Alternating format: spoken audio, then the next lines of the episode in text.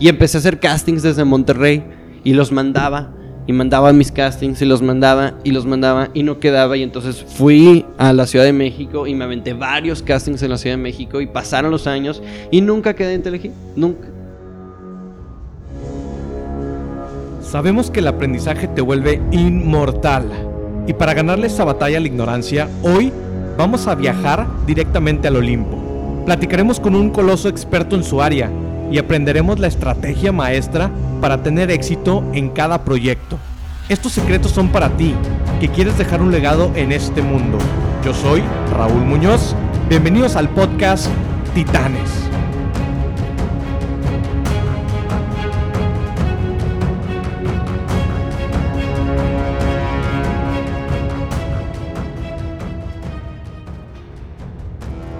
Bienvenidos al episodio número 6 del podcast Titanes. El día de hoy tenemos a Oscar Burgos Jr., locutor, actor, músico y rockstar que desde su corta edad ha participado en grandes proyectos de televisión y radio, ascendiendo rápidamente en el mundo del espectáculo, siempre apoyado de su padre, el comediante Oscar Burgos, quien le transmitió el gusto por el entretenimiento.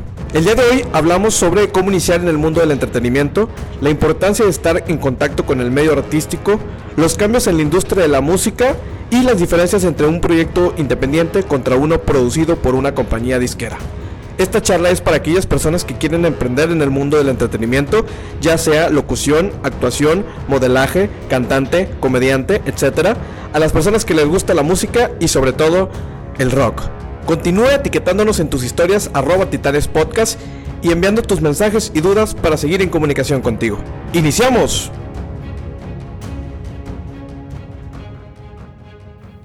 Muy buenos días, estamos aquí en otra transmisión del programa Titanes Podcast y en esta ocasión nos encontramos con Oscar Burgos Jr., hijo del famoso comediante regiomontano Oscar Burgos. Oscar, bienvenido a nuestro programa Titanes Podcast. ¡Auch! ¿Ya puedo hablar? Ya, ya puedes Ah, hablar. Oye, pues muchas gracias, ¿eh? Muchas gracias por, por tenerme aquí. Oscar, cuéntanos un poquito, pues bueno, cómo fue que te involucraste en esta parte del entretenimiento. ¿Cómo inicias? Pues mira, la verdad es que siempre, siempre me gustó mucho el arte desde pequeño. Mi papá estaba en programas de televisión, daba sus shows de comedia en, en las noches. Y mi mamá también era parte de, de Televisa. En general tengo mis dos abuelas también son, bueno, en paz descanse, mi abuela Luisa, pues ella era actriz en Tampico. Mi abuela, de parte de mi mamá aquí en Monterrey, es conductora todavía en TV Nuevo León. Tiene muchos años siendo conductora. Entonces como que siempre estuve como que relacionado de alguna manera y lo que más me gustaba pues era como acompañar a mi papá a los programas de televisión o a los shows en la noche porque me yo me quería empapar de eso porque me encantaba. Me encantaban las cámaras y los camarógrafos y los escenógrafos y cómo mueven todas las escenografías y este cómo llega el floor manager y da indicaciones y los todo eso me, me, me gustaba, ¿no? Yo quería aprender de todo ese mundo. Hubo una vez en la que nos invitaron a mi papá y a mí a hacer una escena para el piloto, el primer, pro- el primer capítulo de Rebelde, la telenovela de Pedro Damián de Televisa, donde yo hacía el personaje de Poncho Herrera, pero... De, de- lo hacías de, de niño. de- era, él tenía flashbacks de niño, porque su papá se había muerto, entonces tenía flashbacks y éramos mi papá y yo, esos flashbacks en Fundidor, en Monterrey. Y yo tenía como ocho años. Y esa fue como mi primera vez que hice televisión de manera así de grande, ¿no? Pero esa fue la primera vez que, que tuve algo serio, por así decirlo, ¿no? Y entonces fue como entrar con el pie derecho, porque cuando ves una producción de Pedro Damián, con la inversión que tenía Rebelde, pues era como, órale, ¿no? ¿Qué es esto? Y ahora yo estoy en el plato, ¿no? Y, y es impresionante. Entonces, me gustó, me clavé. Nunca más volví a salir en Rebelde, pero me encantó. Entonces, me acerqué con la producción de Televisa porque mi papá siempre me dejaba olvidado en Televisa. Entonces, alguien me tenía que cuidar. Eh, ahí te era tu guardería. Ahí me dejaba olvidado varias veces. Y entonces Ana Luisa Gómez, que era la gerente de producción en ese momento de Televisa Monterrey, pues me cuidaba y nos llevábamos muy bien y yo le dije que yo quería tener algo que ver en la, en la tele. O sea, me gustaba mucho un programa que se llamaba Art Attack. Y entonces Ana Luisa me, me dio un espacio, una sección, junto con Flaquini, que era en ese momento parte, porque pues, él es uno de los campa de, de los payasónicos. Y entonces me hicieron una sección que se llamaba Que zafarte con Flaquini. Hacíamos inventos y hacíamos experimentos y ciencia. Yo decía, miren, vamos a hacer esto y lo hacía, ¿no? Y luego, a ver, Flaquini, aviéntatelo tú. Y Flaquini hacía pedazos todo mi experimento y todo valía madre al final. y estaba padre. Se acabó el programa de los payasónicos, por ende se acaba la sección. Y entonces sale la idea de hacer un programa en situación, historias de situación de niños, pero comedia junto con música, ¿no? Que era el proyecto de TV Kids, que duró como 10 años. Órale. Como varias generaciones. O sea, nosotros fuimos la primera generación y hubieron como seis generaciones de TV Kids, lo cual es, es padre que haya durado tanto tiempo. Ahí fue cuando ya tuve mi primer proyecto como protagonista, donde desde el principio yo era parte de este proyecto y me dio muchísimas experiencias y conocimientos este proyecto de TV Kids. Eh, dimos muchos shows, muchas piñatas, o sea, yo me perdía los cumpleaños de mis amigos por estar en cumpleaños de niños que yo ni el caso, dinero que por supuesto que ya no tengo, pero que el punto era la experiencia. O sea, lo que estábamos viviendo y que teníamos 10 años y teníamos de repente en festivales masivos de Televisa 50 mil personas enfrente y es como, wow, o sea, no eran, no es, no eran 50 mil personas que nos fueron a nosotros, pero tú estabas en el cartel de un festival en la Arena Monterrey, los conciertos de digital, una vez estuvimos y es como, wow, 15 mil personas en la arena. A los 11 años y es como... Debe ser, sí, debe ser impactante el, tener esa relación, sobre todo esa corta edad. Y bueno, pues puede ser abrumador de, de pues para alguien completamente ajeno y que puede ser que sea su primera experiencia de un concierto de ese tipo masivo, sí pues sí puede ser como... Sí, entonces era, era ir aprendiendo, pues era ir aprendiendo en escenarios pequeños, medianos, grandes, enormes. Y fue, fue increíble, o sea, esa etapa fue maravillosa. Muy bien. Oye, antes de continuar con la línea de... Cronológica. De, cronológica de, tu, tu, trayectoria, quisiera detenerme y regresarme un poco a... Bueno, tu papá ya tenía toda una trayectoria y bueno, ¿qué tanta influencia de parte de él tuviste y que te haya servido o su apoyo, respaldo para empezar a construir tu propio camino? O sea, comentabas que lo acompañabas a los shows y bueno, pues ahí fuiste aprendiendo. ¿Qué veías en tu papá que hacía y bueno, cómo te apoyaba en tus proyectos? Pues me, me, inspiró muchísimo y me sirve todavía hasta la fecha bastante de manera positiva. Por suerte, cada quien nos dedicamos a cosas distintas, ¿no? Él a la comedia y yo a la música. Los dos al entretenimiento y también pues a la comunicación, locución, conducción, actuación, en eso sí. Pero nuestro fuerte, él es la comedia y lo mío es la música. Entonces como que no, no nos puedes comparar, ¿no? Me da muy buenos consejos. Unos muy malos. De la vida. de la vida. De la vida. Pero de lo que es del negocio, ser profesional y la ética, pues sí me ha servido mucho. Y, y, te digo, yo, yo, yo era su fan, o sea, soy su fan. Pero me refiero a que era su fan de que yo estaba con él bien pegado siempre y lo iba a ver a sus shows y le aprendía como era bien buena onda con todo el mundo. Yo no quería estar en mi casa viendo la tele antes de dormir. Yo quería estar en un show de mi papá donde era comedia y era rock and roll porque mi papá, él pues, actuaba y sacaba cucufateo burundango y atrás hay una banda. Guitarra, bajo y batería. Y a mí me llamó mucho la batería. Pero bastante. Y entonces Carlos Chapa, que fue el baterista de mi papá por muchos años, pues me trataba muy bien. Igual que los demás, me trataban muy bien. Y yo estaba muy empapado en, en ese... Yo quería ser un músico, yo quería ser un actor un comediante. O sea, yo tenía ganas de de estar en ese mundo. Entonces como que me entendía con ellos, ¿no? Yo me sentía parte de la gang. Yo era parte de la banda, ¿no? I'm with the band. Oye, eh, ¿empiezas a tocar batería entonces desde qué edad? Desde los cuatro. Desde los cuatro años. Desde los cuatro años agarro la batería gracias a que Carlos Chapa pues me presta sus baquetas y me dice, mira, güey, pégale aquí, pégale acá, pégale allá. Y de verlo. Y entonces Carlos Chapa en los soundchecks me dejaba pegarle a la batería. Ok. Y al final de los shows. Y a veces hasta me subía al show y tocaba música ligera de Soda Stereo en la batería en el show de mi papá. Entonces mucho tiempo me gustaba yo entrar a hacer una partecita, o sea, siempre me gustó involucrarme en el show, meterme al show y pues por suerte mi jefe siempre me apoyó, aunque yo nunca fuera así pues increíble, ¿no? Mis actuaciones, sí. O sea, pero el punto era aprender. Ok. Me empezó a gustar y empecé a escuchar mucha música gracias a mi papá, que él me ponía rock and roll. CC Top, Black Sabbath, Beatles, Rolling Stones, The Who, todas esas bandas increíbles de rock and roll legendarias, todo lo chingón. Y entonces me empapé de música, me volví súper fan de los Beatles, tengo, tengo un tatuaje de los Beatles así que me marcó. Y desde entonces me clavé mucho con el rock, pero hubo una banda que fue la que me, que me cambió el panorama por un tiempo, porque luego llegó otra que me volvió a cambiar el panorama, que era Kiss. Kiss de niño me impactaba mucho. El, el show, las luces, las explosiones, la sangre, el fuego, en los trajes. La caracterización de los personajes. Sí, y aparte, pues las rolas, ¿no? O sea, las baterías de Peter Criss o de Eric Singer, o sea, me encantaba, ¿no? Eran, canciones muy, son canciones muy contagiosas. Muy, y, muy, y muy sencillas como para aprender a tocar la batería. Entonces, ahí me tienes a mí escuchando. Yo llegué a usar cassettes con mi Walkman y unos audífonos que te calaban las, las orejas horrible por adentro, terminaba todo rojo, espantoso, ¿no? Ahorita ya están bien acolchonaditos, ¿no? Bluetooth, sin cables. Sí, no. Todo fácil. Sí, no, no, no, sí, horrible.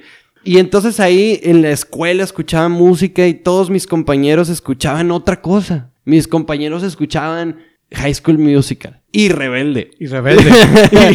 y, no, sabían que estabas en Rebelde. Y no sabían. y yo escuchaba Kiss y Black Sabbath. Entonces era como de... Y todo esto viene, pues, obviamente, de, tu papá, de, la influencia de tu papá, de esa música que, que te transmitió, ese, ese ambiente que te transmitió. Para aquellos que, bueno, quisieran iniciar o que, pues, a lo mejor tienen ese gusto musical y que les gusta el tema del entretenimiento, ¿crees que sí sea conveniente que busquen la manera de poder acercarse? Obviamente es difícil, si no tienes un contacto muy cerca, un familiar o etcétera, poder acercarte como en el medio, pero ¿crees que sí sea ese contacto sea necesario para, para poder al menos pues, aprender o tener esa experiencia? Yo creo que la música y el entretenimiento es, iniciativa, o sea, es por iniciativa. Entonces, si tú tienes las rolas, o tienes las ganas, o tienes la virtuosidad, o por lo menos puedes tocar un instrumento, pues acércate, o siempre acércate, ¿no? Un ejemplo, tengo una amiga, Erika Ortiz, que es un talentazo, que, que quiso masterizar su disco en Capitol Records. Capitol Records, pues es este es un edificio que está en downtown de Los Ángeles, California, en Estados Unidos, y es emblemático ese edificio y esa, esa compañía. Y pensarías que es dificilísimo que Capital Records te masterice en los estudios de Capital Records pues un, track. Y resulta ser que es bien fácil. o sea, se metió a internet, sacó el número, marcó, contestaron. Oiga, quiero masterizar un disco. Ah, lo comunico al área de master. Y total, tuvo su cita y fue, y ahí estaba Erika Ortiz de Ensenada. Sí, en el estudio de Capital Records con una vista impresionante. obviamente, pues tenía los dólares para hacerlo. Y no le salió tan caro, realmente. Pero bueno, o sea, el punto no es ese. El punto es que es tan sencillo como agarrar el teléfono y marcar y resulta que fue a masterizar sus, sus rolas a Capital Records. Como dicen que, bueno, en las, en las, oportunidades el no ya lo tienes. O sea, al final hay que buscar el sí. Es que hay que buscar el sí y hay que, sobre todo, iniciar ese proceso, porque si es muy, es muy fácil, como decías, creer que no va a funcionar, que no es por ahí, pero pues nunca lo intentas, nunca levantas el teléfono. No porque nadie lo haya hecho significa que tú no lo puedes hacer, ¿no? Y entonces lo de Capital Records es como un ejemplo, pero puede ser con Televisa Monterrey o con Multimedios o con Azteca o con MBS Radio.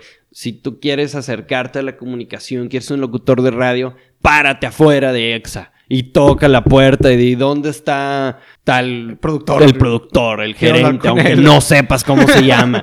¿Quién es el bueno aquí? ¿No? Te paras en recepción, claro. Claro, eso hice yo cuando llegué a México y fui a Radio Disney y fui a MBS y Raptor y me rechazaron.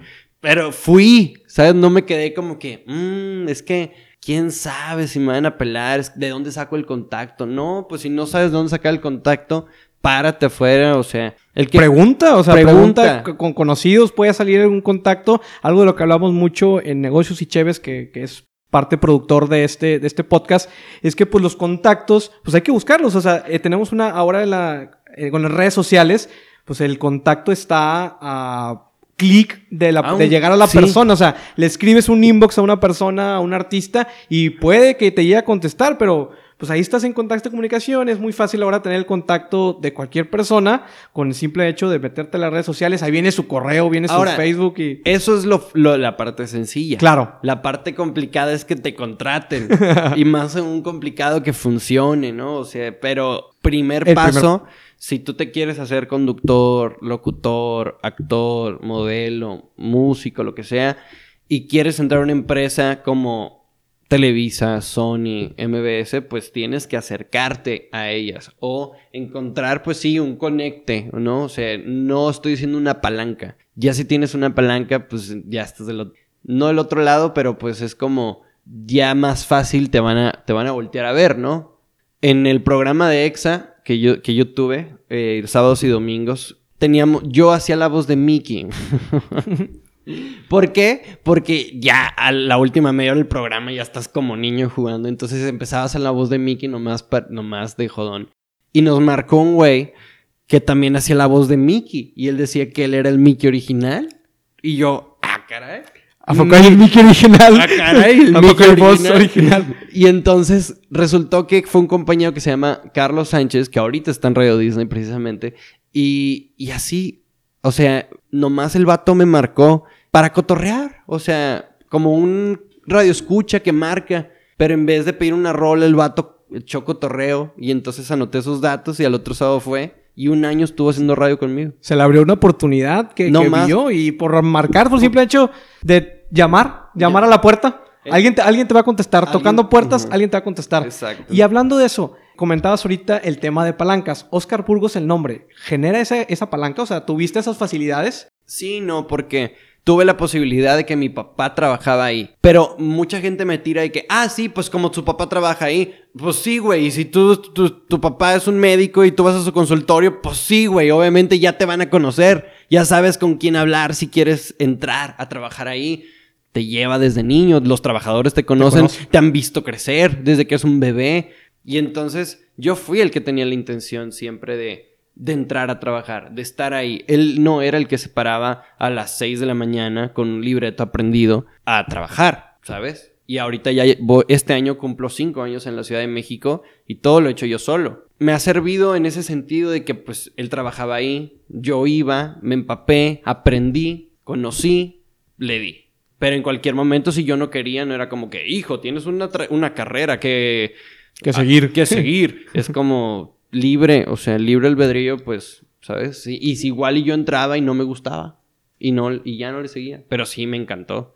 Y me quiero morir arriba del escenario. Resulta. Es, es parte de, digo, creo que te, te, empapó y pues te gustó sobre todo. Porque a veces al mismo tiempo en ese sentido me funcionó, pero entonces no es como una palanca, porque es como el trabajo de mi papá, de diario. Yo nomás lo acompañaba al trabajo. ¿Cuánta gente no acompaña a su papá, a sus papás al trabajo? Yo espero un día llevar a mi morro a, mi trabajo y que me vea chambear, ¿sabes?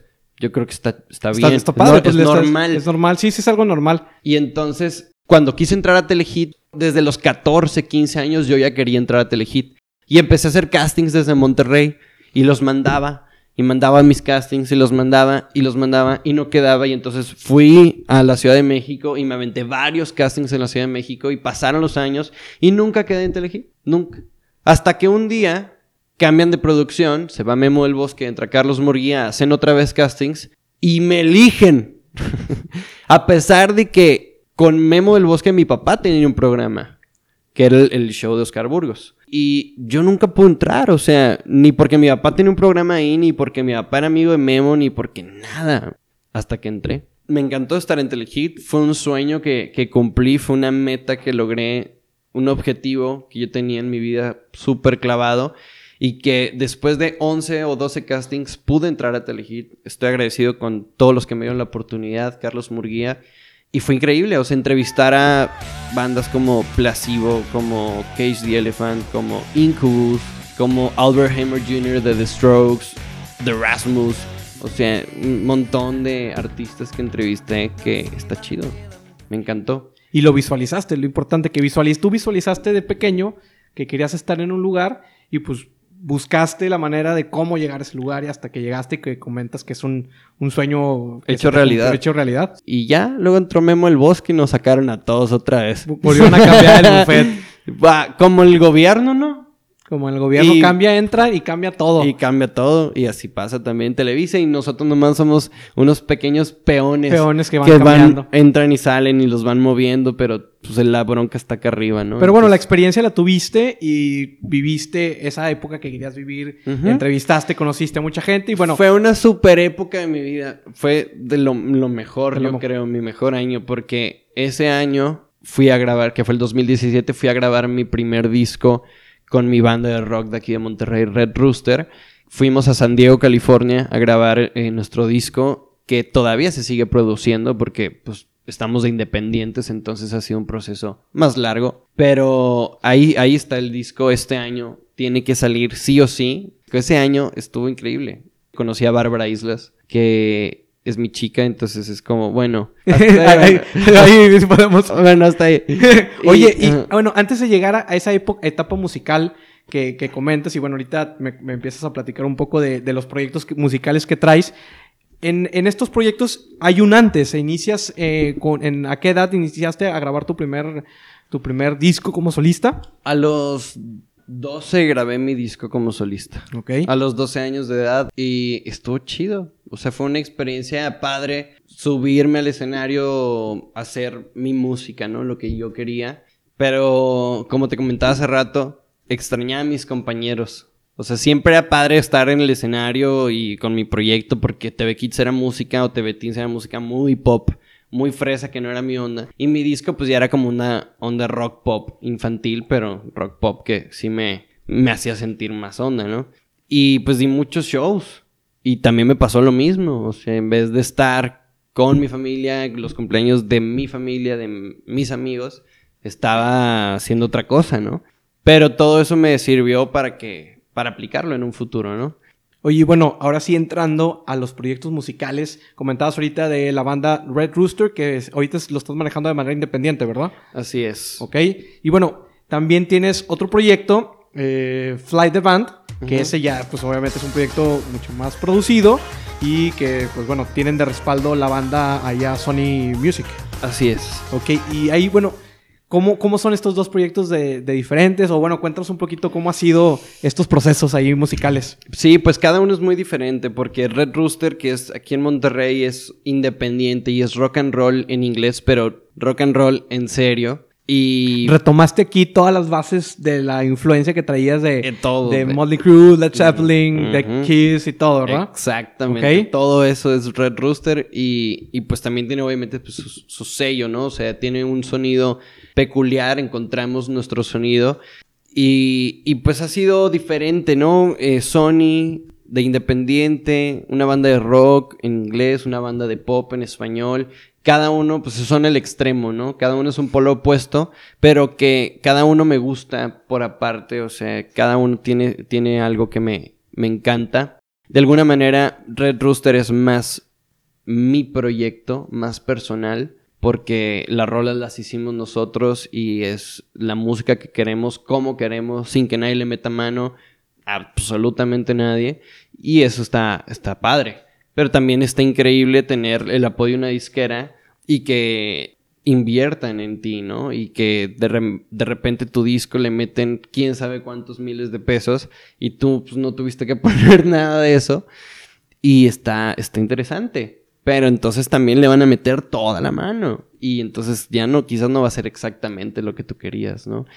Pero cada uno tiene sus, ventajas y desventajas. También, al menos en, términos de, ganancia o de negocio, pues un independiente a lo mejor puede ser más negocio o menos negocio que, que un que ya una con una disquera. Pues de alguna manera, cuando eres independiente, pues lo que tus contratos, pues todo va para ti, ¿no? Y con disquera, pues le tienes que dar un porcentaje a la disquera y un porcentaje al management. Y luego repartirlo entre cuatro. Y entonces ahí es donde se pierde un buen de, de lana, ¿no?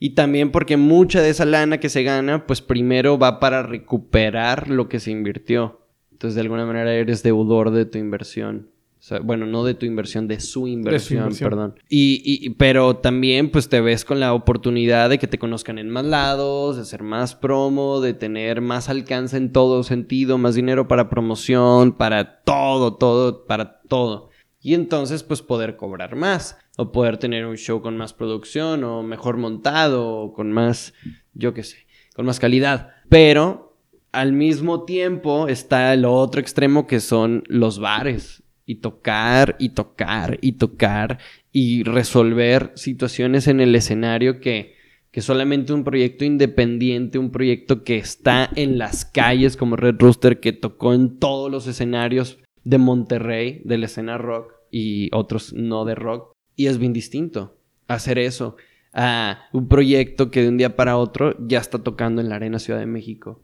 y no pasó por todo este proceso, que te da ese colmillo, ¿no? Para a la hora de estar en un auditorio nacional y sucede algo, ya sabes cómo solucionarlo y no te toma por sorpresa enfrente de 15 mil personas.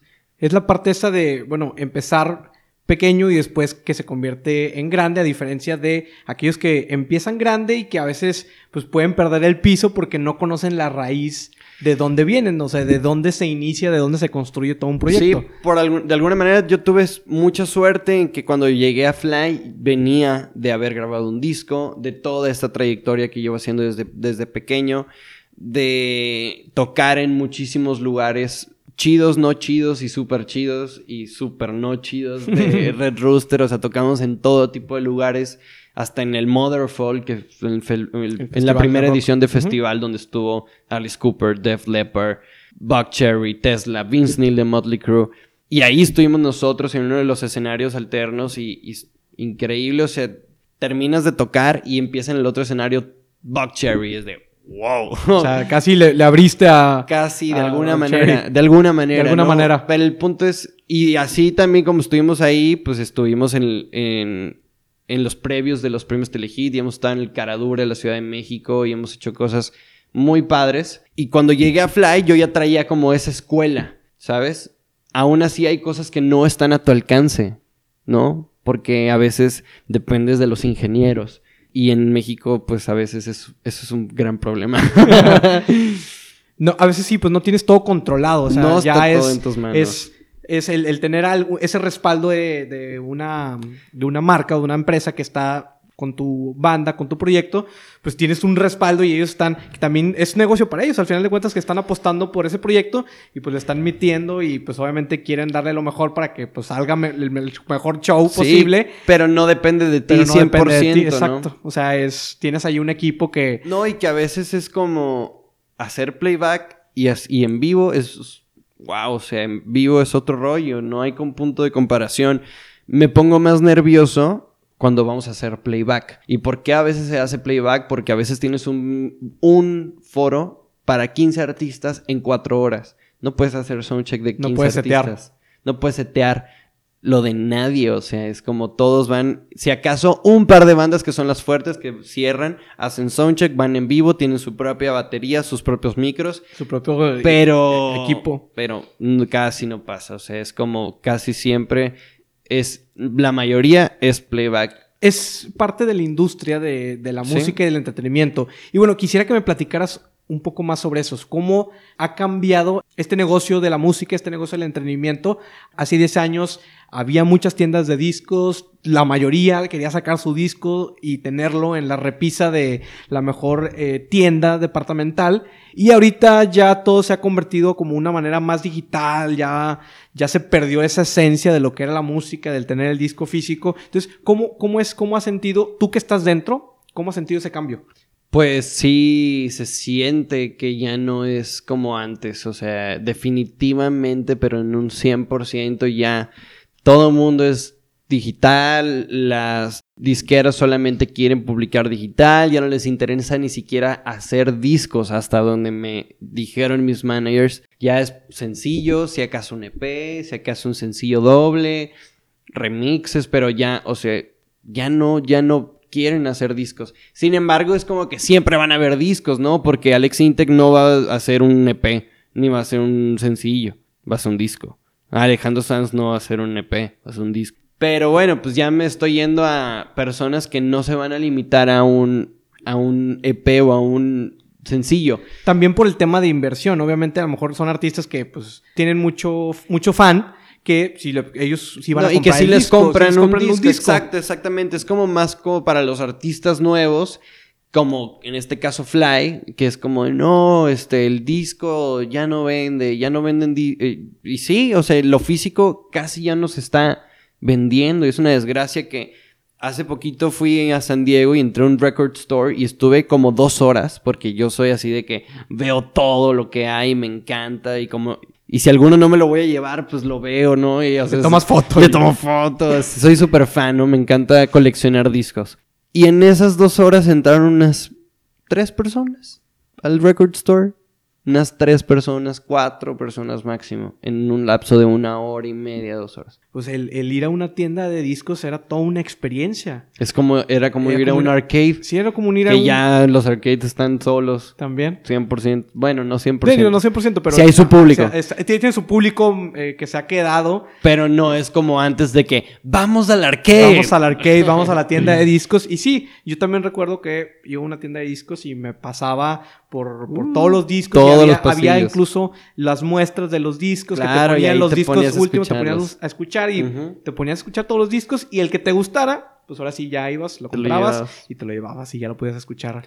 Sí, sí, sí. A mí, yo sigo haciendo eso, o sea, me encanta hacer eso, pero pues ya mi generación y las generaciones más pequeñas que yo, pues no lo hacen, ni remotamente, ya es todo digital, que es lo que hablábamos, que a mí en lo personal, pues no me gusta, porque es como que te pierdes de la mitad del proyecto, ¿no? O sea, no, no nomás se queda en la rola, sino que también tienes un arte que puedes disfrutar y, ver para entender el concepto del disco. Y ya como alguien que le gusta la industria de la música y que se quiere dedicar a eso, pues ahí vienen todos los contactos. ¿Sabes? Es como, si compras un disco digital, está chido porque pues, hay discos que ni siquiera llegan a México, ¿no? O lo tienes así en, en tu celular de volada. Ya hay carros que ni siquiera tienen para discos, etc. Ya los grabadores no se venden, ya sabemos, todo eso ya lo sabemos. Pero es como que no lo tienes realmente. No lo No- no tienes. es tuyo, No es tuyo. Está en una plataforma que si mañana se cierran iTunes, bye. Y adiós todas tus rolas. Esa es la diferencia. Y, y bueno, lo que te decía de, de- más clavado en la industria de la música es como si yo soy músico y yo veo las fotos, ¿no? De un disco y digo, wow, yo quiero ese tipo de arte, ese tipo de fotografía. Yo quiero a ese artista para mí, mis fotos de un disco. Ahí viene.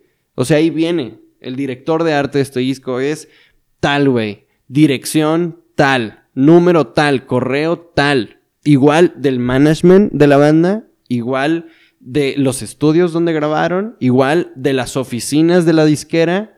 De las oficinas de la banda, si es que hay. De verdad, es impresionante. Te agarras un disco de Metallica y viene el estudio con la fecha y con la dirección. Avenida no sé qué, número 7, departamento. Todo, todo. Y tú te puedes parar ahí afuera. Agarras un disco de Blink 182 y dice Encinitas, California, número 300, no sé qué. Y te puedes ir a parar ahí afuera a tocar la puerta. Y esa es como información que ya solamente los clavados en la música queremos leer. Y que a las otras personas les vale 100% madre. Entonces es como que, no sé, yo así lo veo. Así lo ves. Oye, y bueno, después de toda esta carrera que has caminado y tu trayectoria, que pues obviamente todavía estás muy chavo Muy chavo. Y me encanta. y te encanta, ¿cómo continúa esta relación con tu familia? O sea, con tu papá, con tu mamá. Entiendo ahorita que pues estás en México, pero pues bueno, a los eventos ahorita que tienen tus- tu, tu familia, pues ahora, ¿cómo, ha- ¿cómo ha sido esta relación y qué tanto te sigues comunicando con ellos? ¿Qué tanto te llevas? ¿Cómo, Bien, cómo- pues sí, siempre me he llevado muy bien con toda mi familia de parte de, de los Burgos y los Sandoval. Siempre una excelente relación con todos mis familiares, con mis hermanos, con mis tíos, con mis papás, incluso con mis ex padrastros o el novio de mi mamá o mi ex madrastra o la recién novia de mi papá. Me he llevado muy bien con todas y, y siempre hemos tenido una buena relación. O sea, nunca hay peleas, nunca hay nada. Incluso mis papás son socios de los bares de Monterrey y toda la familia tiene que ver. O Está sea, involucrada ahí en todo eso. ajá. Oye, y cuéntanos de la, de la foto esa que publicó tu papá en el, en el compromiso que, que publicaron ahí con, con- con su esposa, con- bueno, Sí. su futura esposa. Hicieron Y como una despedida. Hicieron como una despedida y bueno, platicas un poquito ahí de Sí. esa parte, me imagino. No sé si pudiste venir, no pudiste venir. Sí, ahí estuve, ahí estuve. En la casa Oscar Burgos fue la despedida de los dos y ahí estaba, estábamos mi papá y yo en el estacionamiento platicando y entonces había visto que estaba Carla, que estaba mi mamá y que estaba pues Caro. Y entonces le dije, oye, ¿por qué no que se tomen una foto las tres? O sea, yo le di la idea de, de- que se tomaran esa foto, pero no de que él se la tomara con ellas, sino de que nada más las tres. Y entonces se le hizo buena idea y ya entró y ya las juntó y se tomaron la foto, pero con él. Y resulta que se hizo viral y que salieron muchos memes y que la raza se mió de la risa y pues está bien. Hemos tenido como que en los Burgos una mentalidad muy abierta para eso y bueno, tampoco no nos ha quedado de otra, ¿no? Digo, la- es, forma parte de la comedia y la, bueno, obviamente la Del- tragicomedia forma parte de, de la familia. Entonces, creo, Sí. que, creo que es parte de eso, ¿no? La tragicomedia de la familia totalmente... La, la tragicomedia Burgos. Viven, ajá. vives una comedia en tu familia. o- Eh, sí. Por así decirlo. Sí, y no se puede hablar serio con mi papá. O sea, tú quieres hablar de algo serio con mi papá y no se puede. O sea, está una cena familiar con tu papá. No, es lo peor del mundo. Eso es lo peor. Lo peor. O sea, Chiste tras chiste y madreada tras madreada. Sí, está padre. O sea, sí está padre, pero pues todo el tiempo hay comedia y cuando crees que, que ya pasó lo peor, no. Ahí viene más. algo más cabrón, un capítulo nuevo. güey. Pero mi papá es un rockstar y él se siente como de los Rolling Stones. Entonces, cuando hablas con él, te dice como, carnal, ¿qué haría el Mick Jagger? Y es como, ah, pues eso.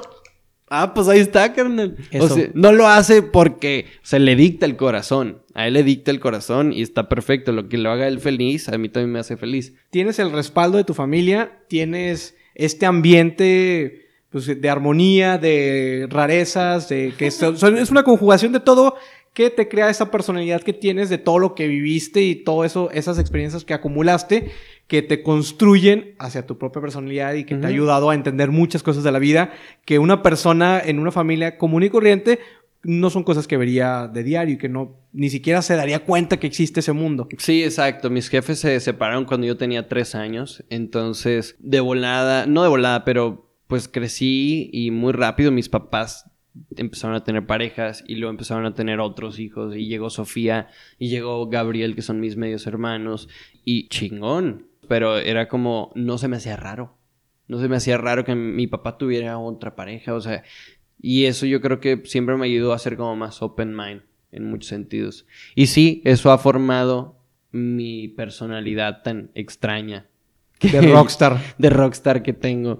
Y por eso mucha gente saca de onda, pero pues es que pues cada quien tiene su historia. Cada quien tiene su historia y pues su marca de, de- Exacto. de cómo va construyendo todo, toda esta carrera. Exacto. Oye, muy bien, Oscar. No somos convencionales. Sí, exacto. No, no es una familia convencional, no es, es, diferente y abstracta. Abstracta y Pero entre rara. esas rarezas tienen todos ese, ese cariño y ese, Sí. ese amor que vi- Sí. vibra. Eso es, eso es lo más impresionante, ¿no? O sea, la mayoría de las exparejas no te podrías ni ver, ni en pintura, con, ni con tu exnovio, ni con tu expareja. O sea, es raro que, que, la- que las exparejas en general tengan una buena relación después de... Esta familia en particular tiene eso, que es puro amor y, y hay que estar en las buenas, en las malas, antes, durante y después.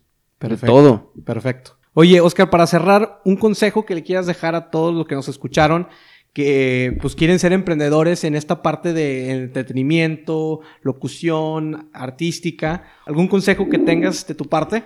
Ahora, pues que crean en ellos mismos, que crean en su talento y que se, se sigan preparando siempre. Y me lo digo a mí también y a todos. Siempre hay que seguirnos preparando, nunca hay que ser, pues así como, como que Conformista. conformista, ¿sabes? O sea, tienes que buscar el más y dar el plus siempre porque está tan competido.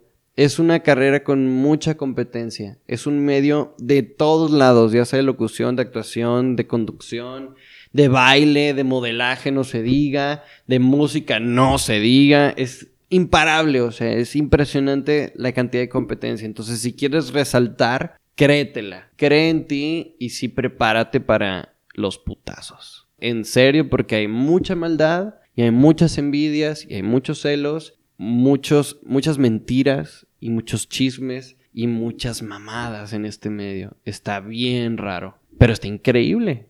Pero no vas a aprender más que estando arriba del escenario y cagarla.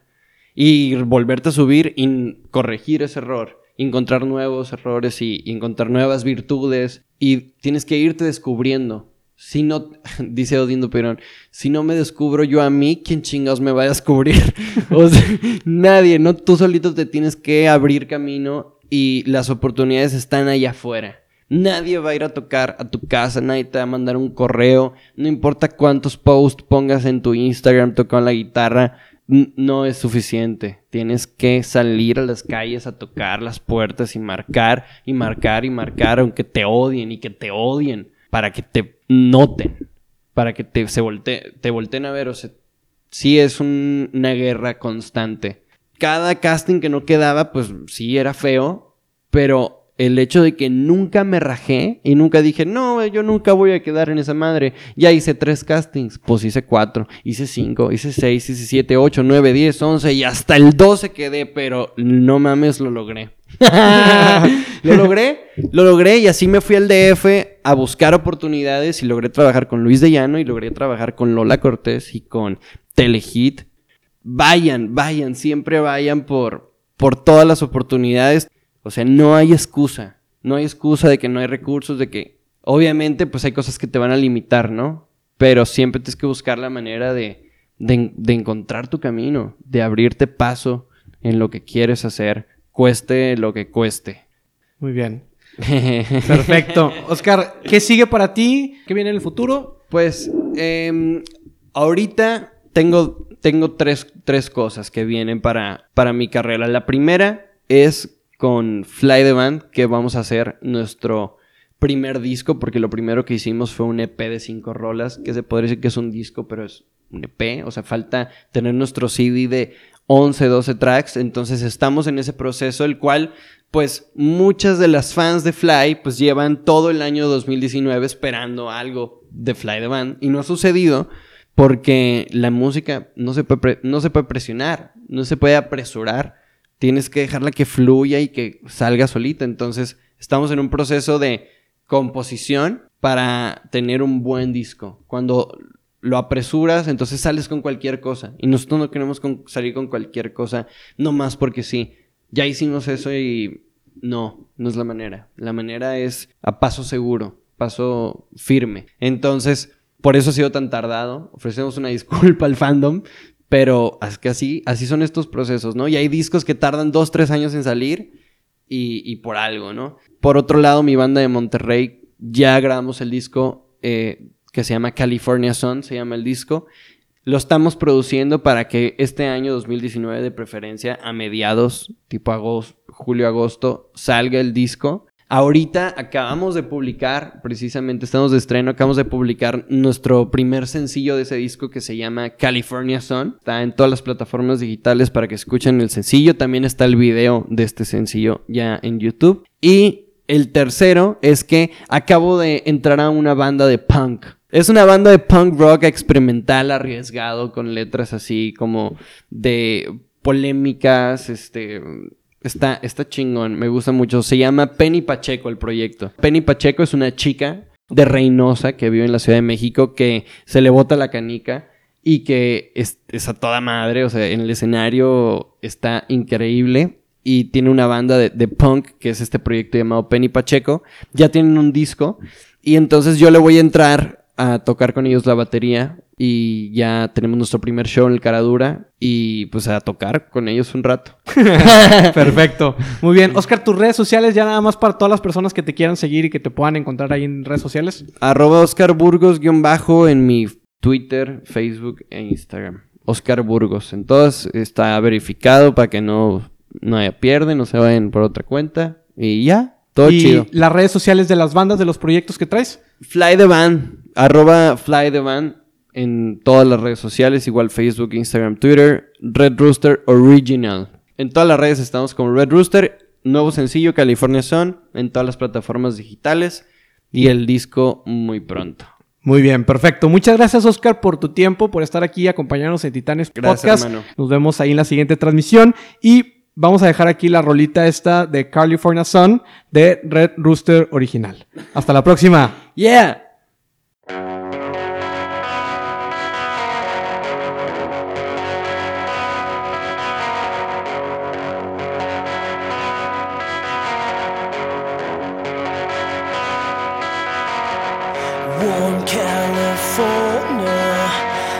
sun is always on.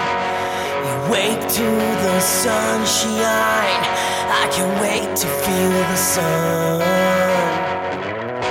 The warm California sun. The warm California.